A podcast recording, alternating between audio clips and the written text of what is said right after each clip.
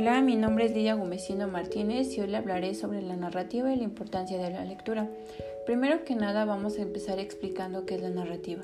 La narrativa es un género literario fundamental o permanente y se entiende por la descripción oral o escrita de un acontecimiento real o ficticio, con el fin de persuadir y entretener al espectador, el cual puede ser un lector o un oyente.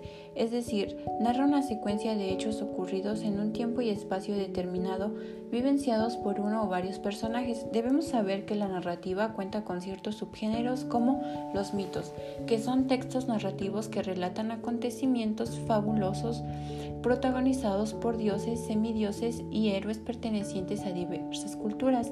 También suelen explicar mágicamente los fenómenos de la naturaleza o los sucesos cósmicos relacionados con la creación del mundo.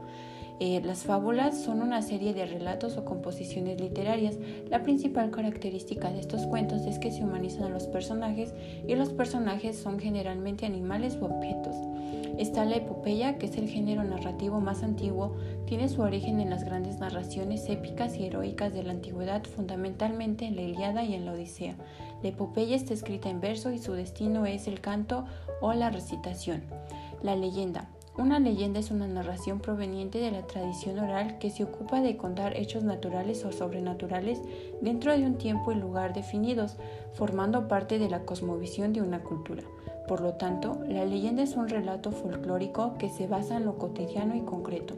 El cuento, género narrativo de extensión breve, escrito en prosa de asunto ficticio que posee una trama sencilla, pocos personajes y escasas descripciones. Y por último está la novela. Debido a su complejidad, la novela es el género narrativo más importante. Como decía Galdós, la novela es la imagen de la vida y el arte de de componerla estriba en reproducir los caracteres humanos, las pasiones, las debilidades, lo grande y lo pequeño, las almas y las fisionomías, todo lo espiritual y lo físico que nos constituye y nos rodea.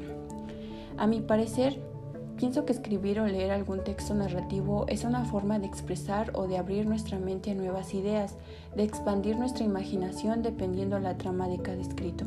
De igual manera, podemos plasmar historias reales o ficticias que puedan tener un gran impacto, como lo decía César Aira. Escribir es algo mágico.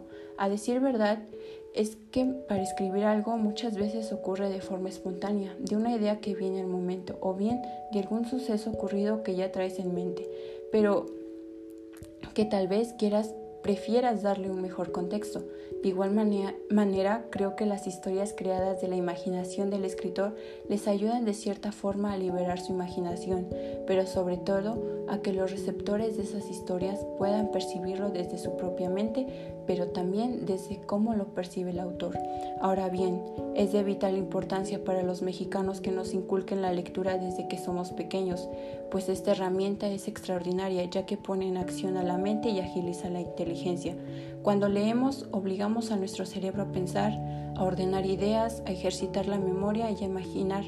De esta forma se estimulan a las neuronas. Que la sociedad mexicana haga de la lectura un hábito nos lleva a ser un país más desarrollado y con mejores oportunidades. Es por eso que todos debemos de tener acceso a una educación pública y que año con año el número de analfabetismo disminuya en nuestro país. Gracias.